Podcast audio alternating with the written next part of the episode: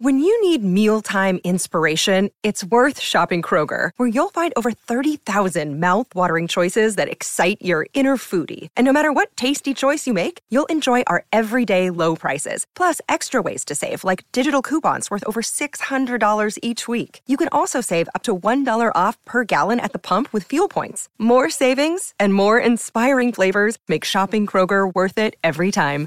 Kroger, fresh for everyone. Fuel restrictions apply. Another day is here, and you're ready for it. What to wear? Check. Breakfast, lunch, and dinner? Check. Planning for what's next and how to save for it? That's where Bank of America can help.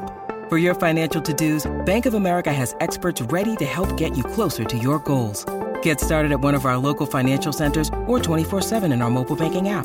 Find a location near you at bankofamerica.com slash talk to us. What would you like the power to do? Mobile banking requires downloading the app and is only available for select devices. Message and data rates may apply. Bank of America and a member FDIC. Quels sont les 5 conseils pour préserver sa santé mentale pendant le réveillon? Merci d'avoir posé la question. À l'occasion des fêtes de fin d'année, Maintenant vous savez santé vous propose des épisodes pour bien aborder la période, des conseils en nutrition et des astuces psycho pour vous permettre de passer de belles fêtes.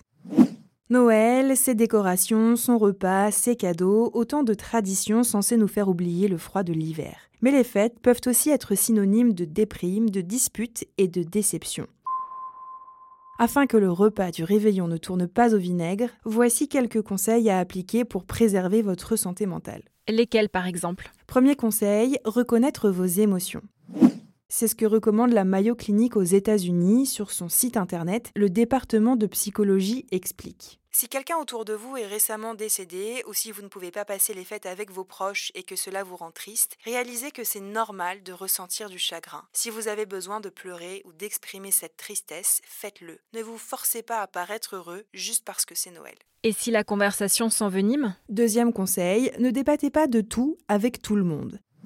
Certains sujets peuvent rapidement faire déraper la conversation. Féminisme, complotisme ou Covid par exemple sont des cas d'école. Défendre ses idées, faire valoir son point de vue sont de nobles causes, mais dans les cas où les conditions d'un débat apaisé ne sont pas réunies, apprenez à vous préserver. Comme l'explique la militante féministe Fiona Schmidt dans les pages du magazine Elle. Pour débattre avec quelqu'un de manière constructive, il faut que les interlocuteurs aient la même définition de ce qu'est un débat. Si d'un côté il s'agit d'une discussion alors que de l'autre c'est un combat qui se termine avec le dernier mot, ça ne sera jamais constructif. On dit toujours que Noël est le moment pour se retrouver avec nos proches. Mais que faire si ça ne se passe pas comme prévu? C'est le troisième conseil. Ayez des attentes réalistes avec vos proches.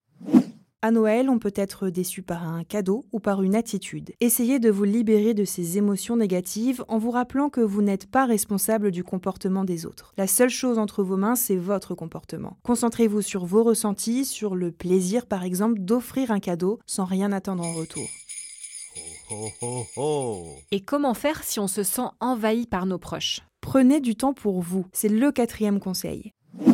Pour décompresser et éviter de vous sentir submergé par votre famille ou par la liste des tâches à faire, prenez un peu de temps pour vous consacrer à votre activité préférée. Comme l'explique la clinique Mayo, passer ne serait-ce que 15 minutes seul, sans distraction, peut aider à réduire le stress, à clarifier l'esprit, à ralentir la respiration et à restaurer son calme intérieur. La psychologue new-yorkaise spécialiste de la famille, Nathalie Gutiérrez, recommande un exercice d'ancrage dans les pages du Huffington Post. Si vous sentez que vous êtes tendu ou sur le point d'exploser, faites mentalement l'inventaire des objets qui vous entourent, nommez les couleurs et prenez note des odeurs que vous sentez. Enfin, cinquième et dernier conseil, demandez de l'aide. Si le blues de Noël est trop fort, si vous appréhendez trop la réunion familiale, vous pouvez en parler à un proche, quelqu'un qui sera un allié autour de la table, qui saura prendre soin de vous en coupant court par exemple aux questions trop intrusives. Vous pouvez aussi demander l'aide d'un psychologue ou d'un psychiatre pour passer la période des fêtes. Maintenant, vous savez. Un épisode écrit et réalisé par Olivia Villamy. Ce podcast est disponible sur toutes les plateformes audio. Et si cet épisode vous a plu, n'hésitez pas à laisser des commentaires ou des étoiles sur vos applis de podcast préférés.